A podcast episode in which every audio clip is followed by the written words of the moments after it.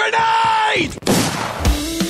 Yes, Vai vencendo a partida! É inacreditável o que vem jogando o time da NTZ! Fallen, stop blowing my mind! The man from Brazil, Brasil! Colterra, the man, the myth, the beast! Five seconds to go. Salve, salve! Tá começando a edição de número 90 do Early Game, o seu podcast de esportes do GE. A gente teve umas semaninhas de férias aí, né? Duas ou três semanas sem programa. Sei que tava todo mundo com saudade, mas a gente tá finalmente de volta para falar em 2022 sobre esportes, falar sobre tudo que cerca o cenário competitivo que a gente tanto ama e que a gente tanto cobre lá no GE. Globo. Para começar esse ano, a gente tinha vários assuntos, né? Pô, muita coisa que se passou aí, é, coisas que aconteceram no LoL, no CSGO, no Rainbow Six, em todos os cenários possíveis, mas a gente fez uma escolha é, bem específica para falar sobre as mudanças do Valorant. É o jogo aí que, que promete muito para essa temporada, né? Vamos ter campeonatos presenciais na Riot, vamos ter um novo esquema é, de competições, um calendário novo, com a possibilidade de ter é, organizadoras né, de fora fazendo grandes campeonatos também. Então tá todo mundo com uma expectativa muito grande sobre o que vai ser do Valorant nesse ano. Então a gente decidiu escolher aí o FPS da Riot Games para a gente abrir esse programa. E como eu, né, Rock Marks, não sou um grande especialista, eu trouxe meus companheiros aqui, né? Breno Deolindo, que é produtor e repórter no GE, PH Nascimento, que também é produtor e repórter no GE, e que são dois exímios jogadores de Valorant.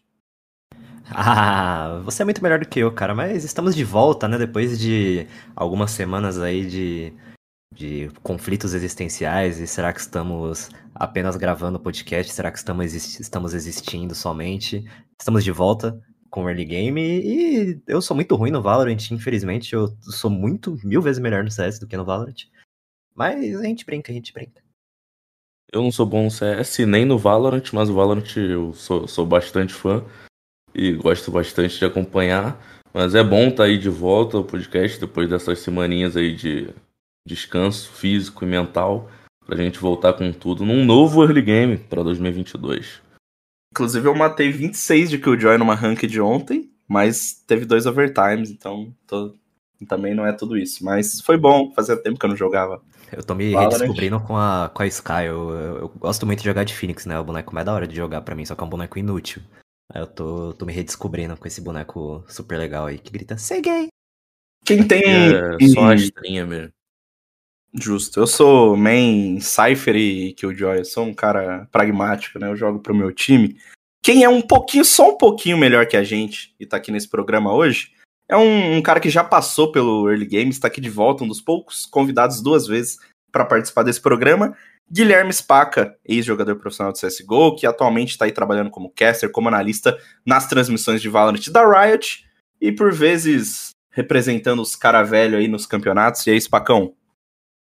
Salve pessoal, salve família. Pô, cara, fico feliz eu ouvir essa. que eu sou o segundo, né? Segunda vez aqui, um dos poucos, então realmente um, uma honra mais uma vez estar aqui no Early Game pra gente trocar essa ideia, né? Sobre o cenário de Valorant pro ano de 2022, porque promete demais, cara.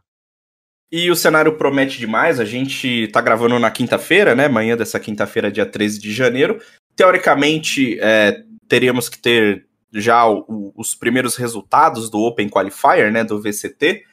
Mas a, a, os jogos foram adiados, então no momento que você estiver escutando esse programa, na quinta-feira à noite, estão rolando os primeiros jogos, né? O, o, o Open Qualifier ele vai dar início aí à temporada competitiva, né? No VCT é, BR desse ano. Você pode conferir lá no GE, a gente tem todas as explicaçõezinhas, mas vou passar aqui rapidamente para vocês. Primeiro, a gente vai ter dois Open Qualifiers, né, que vão rolar do dia 13 hoje até o dia 16, e depois um outro Open do dia 19 até o dia 23.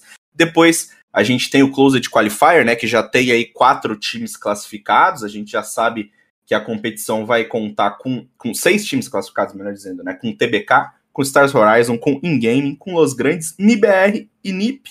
Né, a competição vai acontecer, começar é, logo depois, né, um pouquinho depois do, dos qualifiers abertos.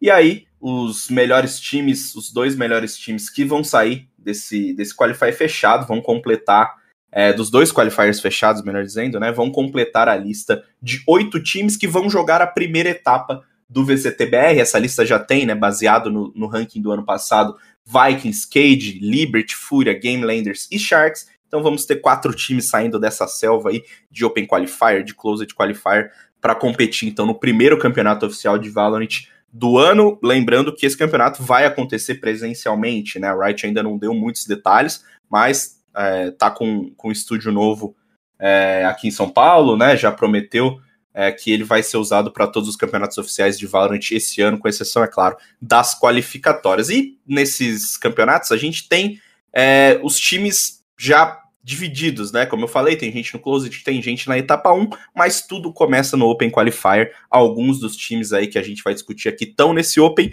A Loud, é claro, é o grande destaque, né? O time ainda não foi apresentado oficialmente pela organização, mas a gente é, vem aí de, de meses de, de apuração, né? É bom até a gente já falar isso agora, para não ter que ficar falando toda hora. É, alguns desses times ainda não foram apresentados oficialmente, mas é, é, toda a comunidade né, tem acompanhado o trabalho jornalístico aí na, na, nas últimas semanas, nos últimos meses, desde o fim da temporada passada. É um, um salve para o queridíssimo Gabriel Pumba Melo, que foi um dos responsáveis aí por dar muitas dessas informações né, de maneira antecipada.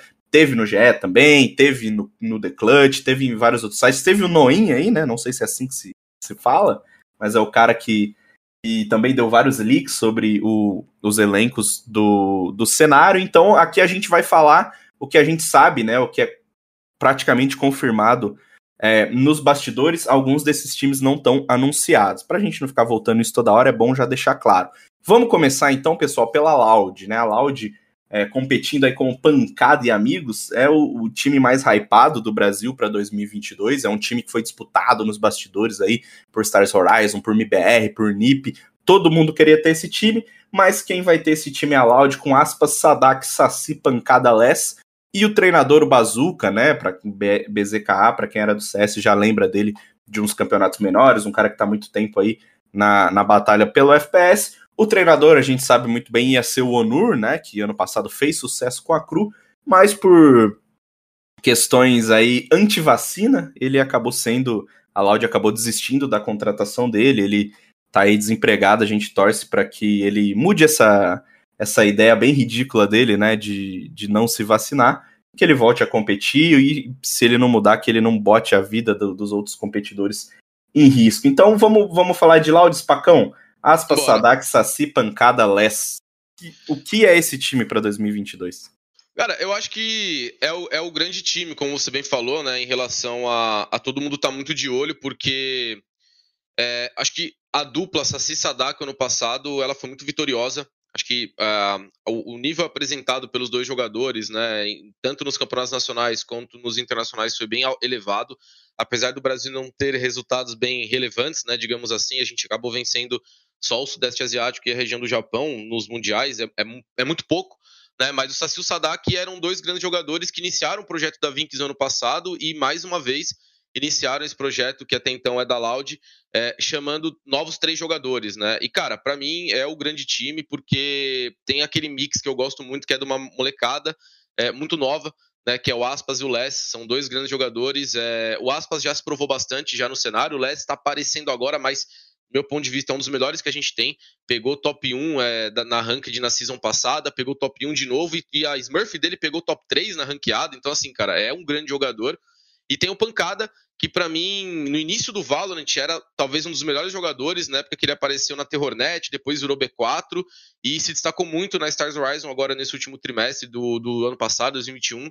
Então, é, é um time muito forte. Acho que acho que faz sentido as organizações terem teoricamente disputado esse elenco, porque é, é, um elenco que já mostrou que tem dois jogadores muito bons que a nível internacional, que é o Sadak e o Saci, e tá juntando com três jogadores que se destacaram muito no último trimestre do ano passado. Então, assim, cara, é uma soma muito forte e é por isso que a galera tava tão hypada, digamos assim, para tentar assistir esse Open Qualify, para assistir o Pancada Amigos, né? Porque a galera fez stream, você falou, né? Teve os jornalistas que acabaram é, falando que já tava tudo fechado. Ontem, inclusive, o Burger King fez um post, não sei se chegaram a ver, eles tiveram que apagar, né? Falando da Loud jogando Valorant. Então, assim, é, tem muito hype em cima dessa line-up. Obviamente, não só pelo fato de ser da Loud, né, que é uma gigantesca organização, mas também realmente são cinco jogadores, Rock, muito bons e para mim é um dos times aí que vai encabeçar o, a lista dos melhores do Brasil esse ano.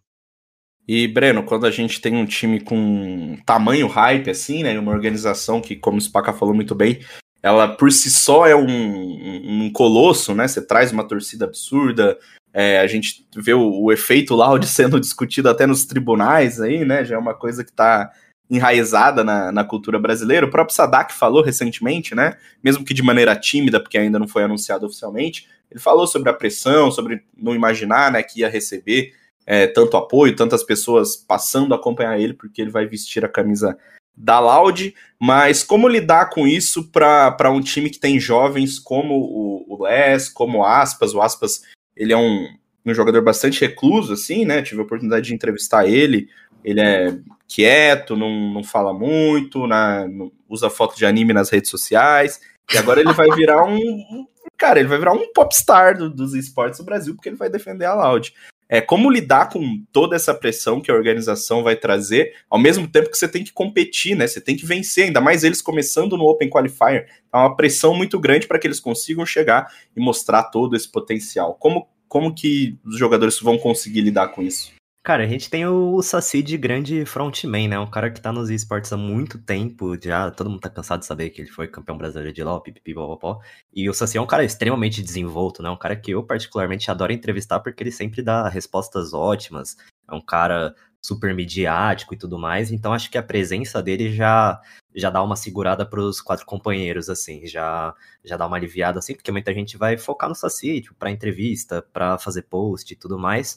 Mas ainda assim, eu acho que o ambiente da Loud, por mais que tenha toda essa pressão, ainda assim é o. Talvez seja o melhor para você crescer de maneira midiática, assim. Você vê uns caras tipo. Você pega o time do LoL mesmo, você vê o próprio Tai, Dinquedo, Dudes, os Céus. Não eram. Dinquedo talvez, mas não eram os caras super midiáticos e aparecem no Insta e tudo mais. E hoje em dia já são. Já se tornaram figuras completamente diferentes, né? Então acho que é um, é um processo, um processo talvez lento, mas que certamente acontece. Acho que a Loud, apesar de ter toda essa galera cobrando, ainda assim a organização consegue blindar seus jogadores de alguma maneira para dar esse media training, né? Um negócio que eu queria comentar, meio que complementando o que o Spaca tava falando, é que vale citar que o Les ele pegou top 1 sendo sentinela, né? Sendo main cipher, Killjoy, esses, esses bonecos que não tem W no teclado. Imagina você matar um monte de boneco e ganhar todos os jogos pegar top 1 no, do Brasil sem ser duelista, sem, sem ser um, um cara que necessariamente se destaca. E a Loud ainda tem o Saci, que é o Mensova lá, todo mundo sabe, que também não é o boneco de super destaque, não é um duelista. Então, esse time já nasce muito grande e, e nasce extremamente mirudo, né? Extremamente mirudo esse time da Loud, e a Loud não foi a única organização que optou por montar um time do zero é, esse ano, né? A gente teve, claro, do, o Valorant ele já tá aí é, há mais de um ano, mas o ano de 2021 ele foi esse ano de consolidar, né? De primeiras competições internacionais, de times aí se formando. Então, acho que já falei isso aqui no podcast. Acho que foi um ano de, de, de a gente vê o que vai ser o cenário competitivo, né? O reflexo disso é o que tá rolando agora. A maioria dos times que que vai disputar. O, o VCT mudou completamente, ou mudaram algumas peças. E entre esses times né, novos que se criaram aí no, no momento, estão alguns nomes bem interessantes. Né? A NIP, que decidiu trazer a sua, é, né, uma organização sueca, organização europeia, que decidiu passar a investir no cenário brasileiro ao invés do, do cenário europeu, o MIBR, que dispensa comentários, né, todo mundo aqui conhece, Pacão já teve o, a honra aí de vestir essa camisa, é, Los Grandes, outro gigante do Free Fire, né? Assim como a Loud entrando, a Stars Horizon tá apoiando o cenário competitivo de Valorant desde o do começo da temporada. É, a, a, Vikings, né, que foi o, o primeiro time, a, a primeira organização a, a, anunciar um time ainda lá em 2020. É, o time da Sharks, que esse ano é, representou o Brasil lá fora, mas decidiu mudar aí três jogadores. Então a gente tem vários novos times. É, PH, desses novos times que, que a gente vê surgir, quem que você destaca? Quem que te chama mais a atenção? Você tá ansioso para ver aí? Acho que pelo peso da camisa e até do, dos principais nomes, a NIP e o MBR. Ter, no caso da NIP, ter o Xande e o John ali jogando juntos, o Xande que, que foi um dos grandes destaques da Fúria e, e ajudou a levar a Fúria no, no Last Chance Qualifier pro, pro Champions, né, pro Mundial de Valorant no fim do ano passado. Então acho que, que ele chega com, com esse peso, com, com essa moral, já jogou Major de CSGO, né, é um cara que tem uma, uma bagagem bem, bem pesada nas costas. Então acho que, que a NiP, por ter saído da Europa e estar investindo forte aqui no Brasil, acho que, que chega como um dos, um dos times mais é, assustadores, assim, os times que a gente mais espera, que a gente quer ver. E acho que o MBR também, não só pelo peso da camisa, mas pelos jogadores ali contratados, acho que o, o GTN, o Michael B. Jordan brasileiro, é um, um, grande jogador, jogou muito, muito pela, pela Team Vikings. Às vezes era um pouco ofuscado pelo, pelo Saci e até pelo Sadak, mas acho que ele é um, sim, um, um jogador absurdo. E Denaro também e o Mendes são dois jogadores que, que não apareceram tanto em 2021, mas no, acho que no, nas primeiras competições do ano eles foram muito bem. Então acho que são dois times que eu destacaria, assim. Acho que, que eles vêm bem forte, não só pelo peso da camisa, mas como pelo, pelas ótimas contratações que eles fizeram aí para liderar os times em 2022. Pacão, é esse o caminho? NIP e BBR são os times que mais chamam a atenção aí desses times recém-formados. E lembrando que os dois já estão no Closed Qualifier, né?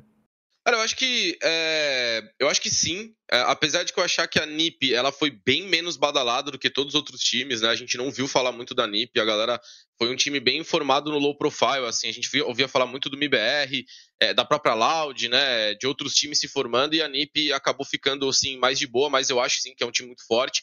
É, tem o Kawanzin, que é um jogador, ele é muito novo, ele tem 16 anos, se eu não me engano, e é um dos caras que apareceu na ranqueada jogando só de iniciador. Né? Ele jogava muito de Solve, de Sky, pegou top 3 na season passada. Então, assim, é, é, um jogador muito bom. E tem o BNJ, né, cara, que jogou pela Cru, o Masters da Islândia, se eu não me engano. Depois ele acabou indo pro banco de reservas e quando acabou o contrato, é, ele ficou livre. E eu acho um ótimo jogador, ele é um ótimo controlador, joga muito bem. Concordo com a MBR também. É, a MBR, cara, para mim vai ser um time que vai ter que se provar bastante. É, primeiro porque, como vocês falaram, acho que o peso da, da tag ele se justifica. Né? MBR no FPS é sinônimo de Brasil, não tem como, né? É um dos primeiros, uma das maiores tags aqui no nosso cenário. E também pelo fato de que muitos jogadores que estão hoje na MBR foram jogadores que até certo ponto, extremamente contestados né, em seus times. Né? Como o GTN propriamente falando, é, apesar de eu achar que ele joga muito bem, no, jogou muito bem no time da Vikings, é, ele foi muito criticado na campanha da Vikings no Champions, em campeonatos internacionais. É, o Ted, quando saiu da Fúria também, né, muita polêmica. O próprio Mendes na Slick é, não estava fazendo um, um, um, um, grande campeonato, não estava jogando muito bem, não estava se encontrando como controlador. Me parece que agora no IBR ele vai jogar de sentinela. Então, assim, é um time onde esses jogadores vão ter que se reencontrar, mas ainda coloco mais um time que eu quero ver jogar, que é o time da Stars Horizon, é, que volta a reunir, digamos assim, dois jogadores que no ano passado é, a gente poderia, pelo menos no primeiro semestre ou trimestre, colocar ali no top 10, que seria o Delevine e o Dragonite, que jogaram naquela line da Vorax, depois, antes Fusion Fraggers, né, um dos melhores times do Brasil, depois a Vorax com aquela maré de azar que os caras tiveram em campeonatos. Então é um time que eu tô realmente bem esperançoso para ver jogar. Tem o Bel que jogou na Game Landers, mas de maneira geral mesmo, dos times, digamos assim, que foram montados, né, de, de no final do ano para cá, eu acho que MBR e NIP se destacam pelo peso da tag e também pela, pelos jogadores que estão nessa equipe, né, os jogadores que o ano passado renderam bem, ficaram ali nas primeiras posições dos campeonatos, mas é, colocaria também a Stars Horizon, que é um time que eu quero ver como que vai reagir aí nesse início de ano.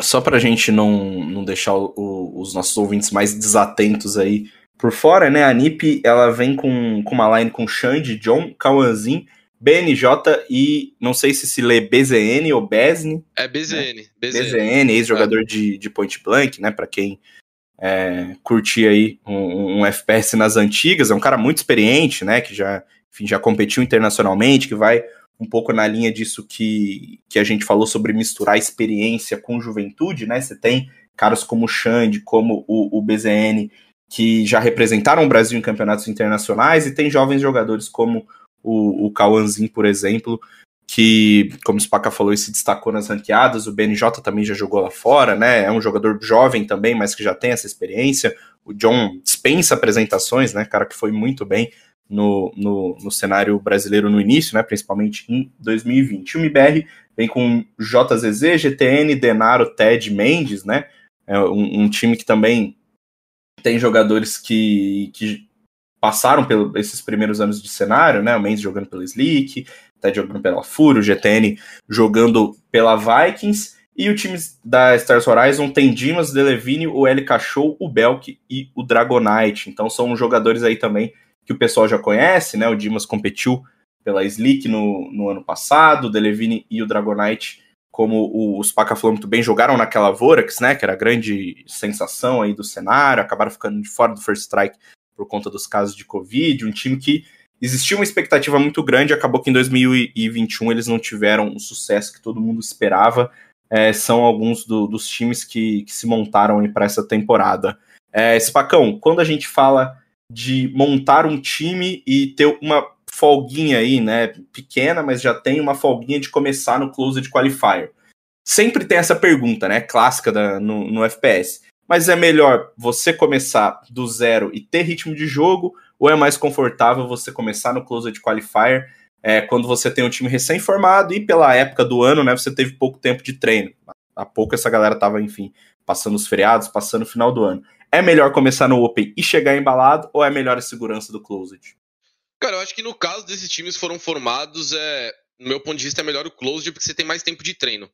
Né? Você pode treinar mais, é, vale ressaltar que hoje são muitos mapas na rotação do Valorant, né? A Fracture entrou no final do ano passado, foi jogada no Mundial, então Hoje, para você ter muitos mapas, ou pelo menos você ter o básico em todos os mapas, você precisa treinar muito, cara. E o Valorant, ele tem inúmeras variáveis em relação ao treino, né? Desde composição, estilo de jogo, qual mapa que você vai focar.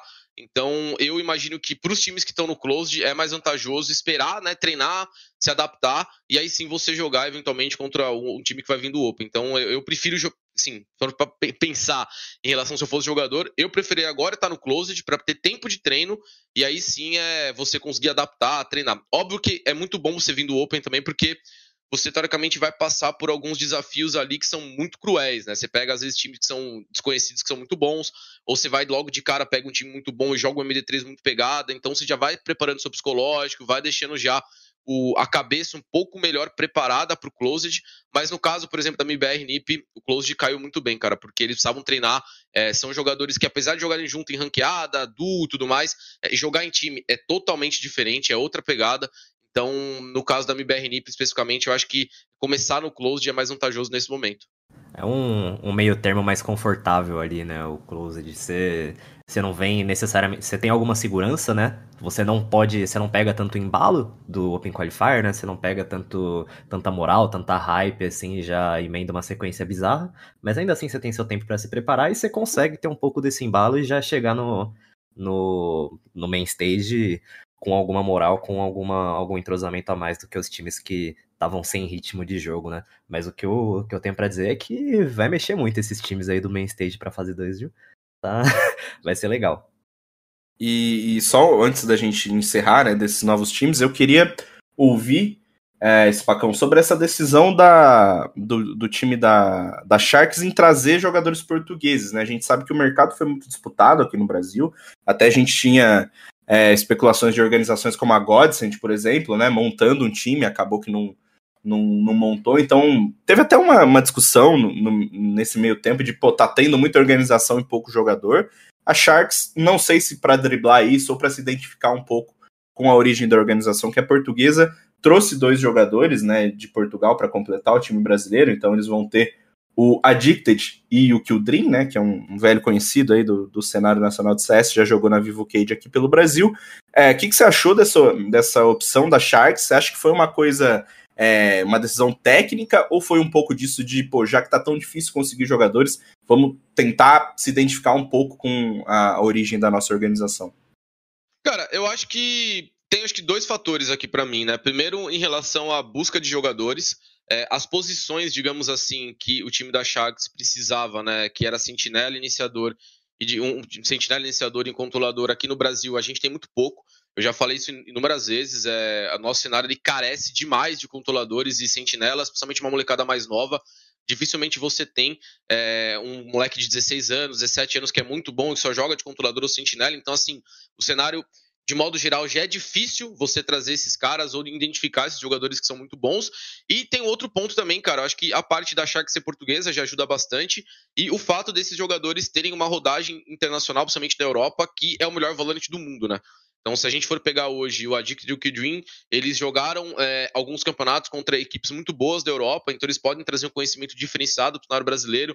A gente sempre fala né, em relação aos bootcamps, inclusive o time da Sharks está em Portugal agora, eles estão fazendo bootcamp é, para pegar um pouco mais de rodagem, para treinar contra os melhores times.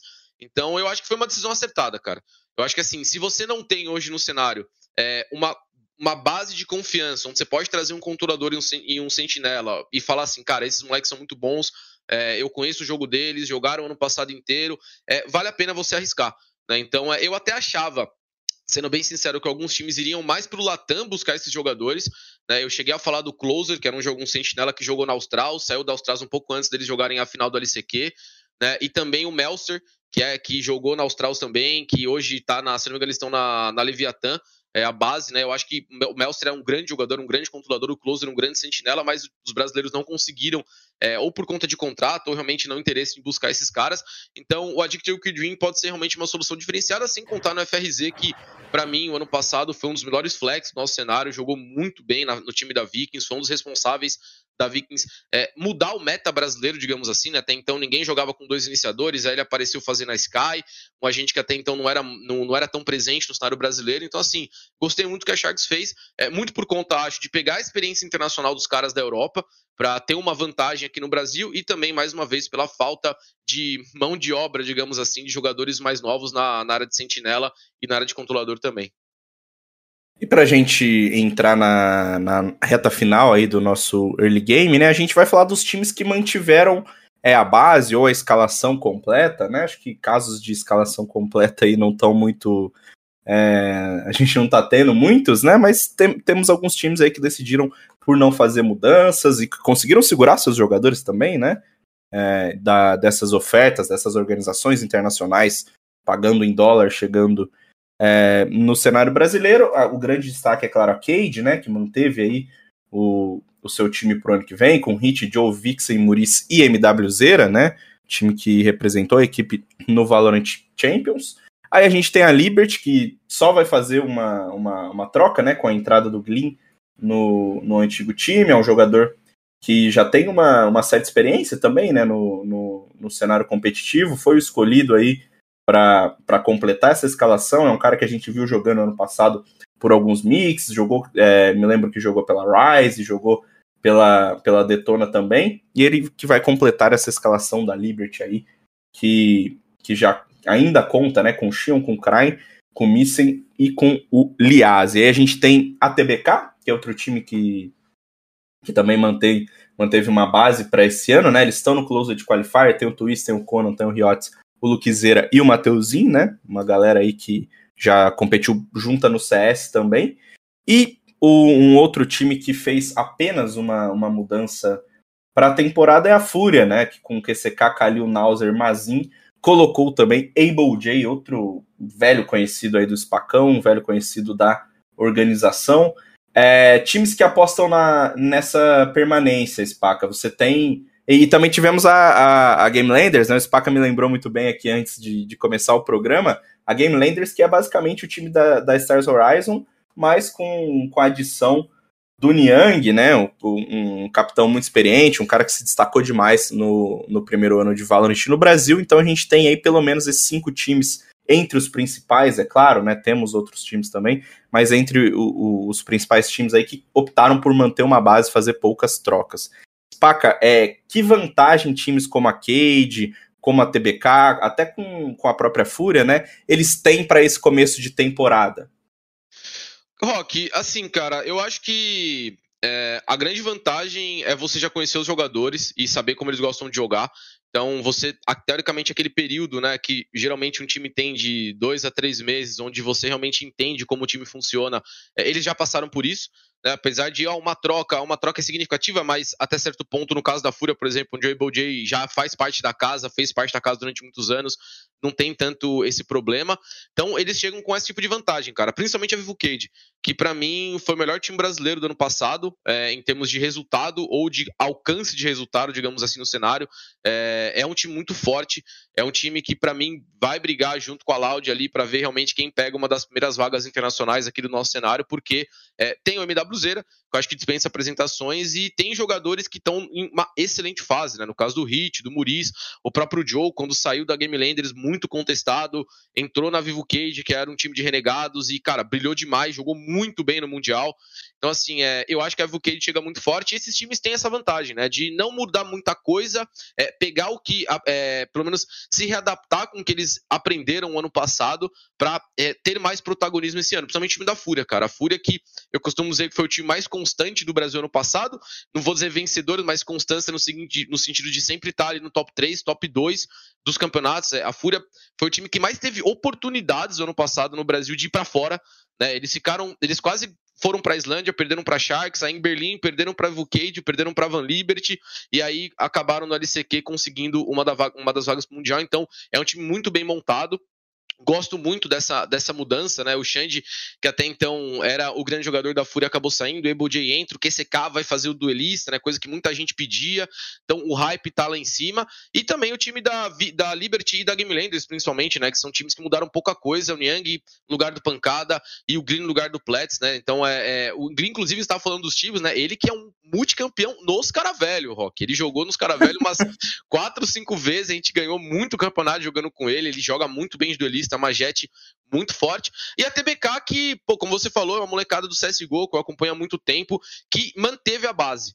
Né? Acho que isso é importante. A TBK, acho que, cara, deve ser realmente o único time no Brasil que tem a mesma line-up já pelo menos há uns sete meses né? Porque eles jogaram lá etapa 2 com, com, com, como no org, é, manteve essa line-up, conseguiram uma organização. Então, assim, dos times que teoricamente mudaram pouquíssimas coisas, TBK para mim é o time que a gente pode esperar talvez uma grande surpresa, né? Porque já tem uma line-up sólida, tem uma, uma rapaziada que já vem, de, já vem do CSGO, então já tem experiência, tiveram um resultado muito bom, acho que foi o ápice deles, digamos assim, ano passado, e foi ter vencido a Fúria numa split por 13 a 2 ou 13 a 3 foi um espanco assim que o time da, da No Org deu na Fúria naquele momento, a gente até elogiou bastante da transmissão, então é, são times pra gente ficar de olho, cara, mas se tivesse pra destacar um só, Desses todos os times, para mim, a Vivo Cage, sem sombra de dúvidas, é o time que vai chegar muito forte nesse início de ano, porque não teve mudança, é, o MW está muito confortável jogando como, como iniciador, né? Ele que a gente, muita gente questionava, né? Pô, mas ele vai ficar mesmo sendo iniciador, ele fez a,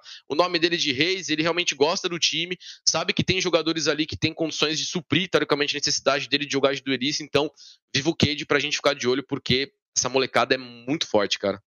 Eu tô bem ansioso para ver como que o MW vai evoluir esse solvinha dele, que no, no Champions não era aquele solva de brilhar, brilhar os olhos, né? Você fala, pô, que cara bom e tal. Óbvio, era MWZ ainda assim, mas não era um negócio que você ficava, uau! Mas com esses meses aí de intervalo, ficou muito, muito ansioso. E também quero ver como que o Able J volta. O Able J, é, quando ele jogava CS lá fora, era o cara mais contestado da Fúria, mas quando ele voltou pro Brasil para jogar CS, ele virou star player. Então ele tem muita bala para trocar no cenário daqui. E tô bem ansioso para ver como que a Fúria vai se adaptar, principalmente com o QC caindo pra duelista, que é um negócio que eu tava ali na, na torcida para acontecer, que eu acho da hora demais. Ô, PH, eu queria ouvir de você justamente isso que o Breno falou, né? O Able, ele é um, um cara que ninguém contesta a, a, experiência que ele teve no CS, né? Teve a oportunidade de, de, morar nos Estados Unidos, teve a oportunidade de competir regularmente, até vencer campeonatos na Europa, né? Mesmo que fossem campeonatos de menor expressão, mas agora ele vai entrar, ele, ele, vai dar um salto, assim, né? A gente sabe faz alguns meses que ele já anunciou que ia pro Valorant, ele já jogou campeonatos com mix e tal, mas ele tá saindo de, de sem ser testado em, em campeonatos de Valorant pro principal palco, né? A Fúria já tem vaga no Stage 1. Então, é, o que, que a gente pode esperar de um cara que vai, entre aspas, estrear profissionalmente aí, né? Já no maior palco possível do Brasil.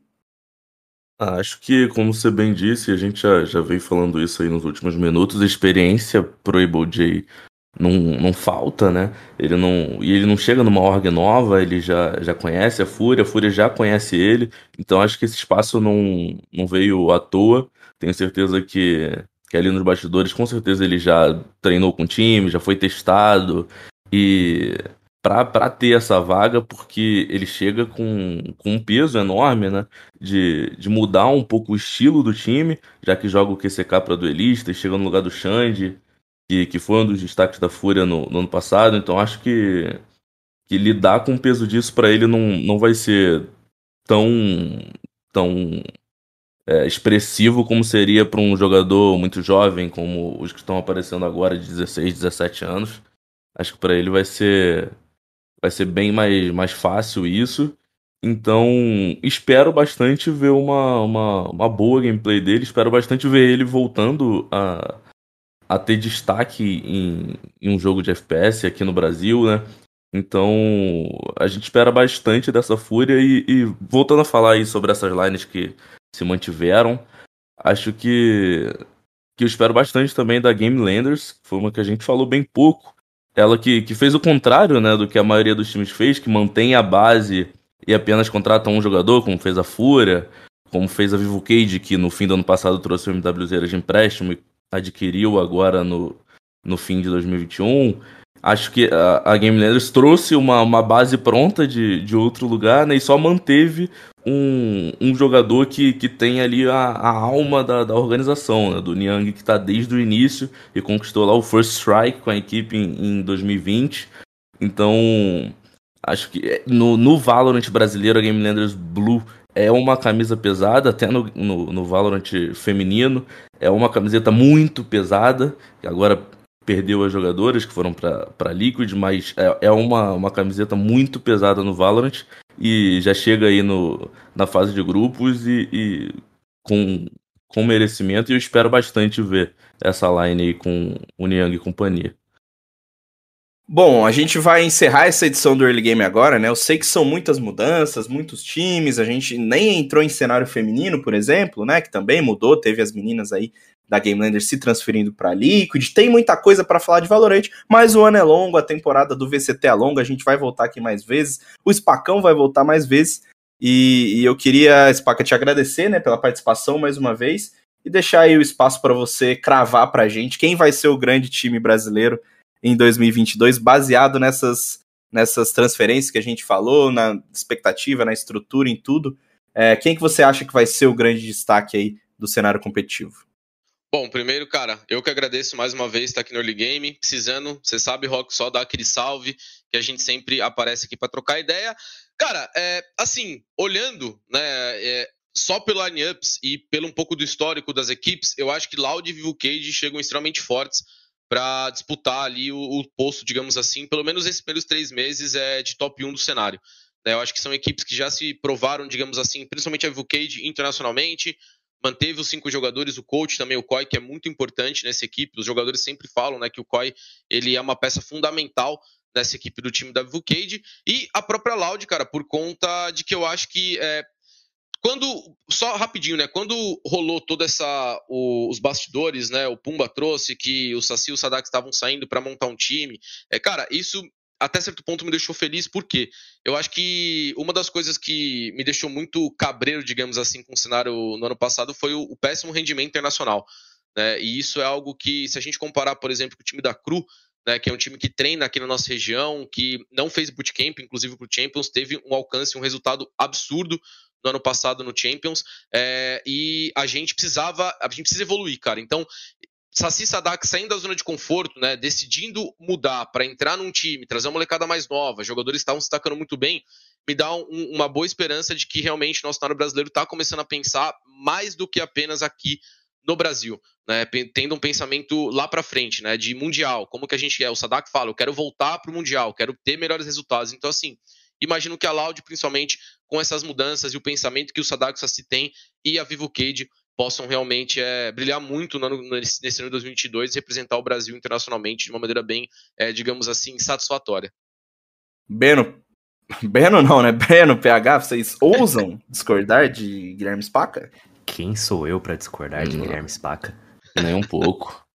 Então vamos, vamos de Loud e, e Vivo Cage aí, né? Uma, uma escolha bem safe para a gente observar nesse ano de 2022. Mais uma vez, obrigado a todo mundo que ficou aqui ouvindo o Early Game com a gente. Espero que vocês gostem das mudanças que vamos experimentar no, na, nas próximas semanas e fiquem, é claro, na nossa audiência sempre.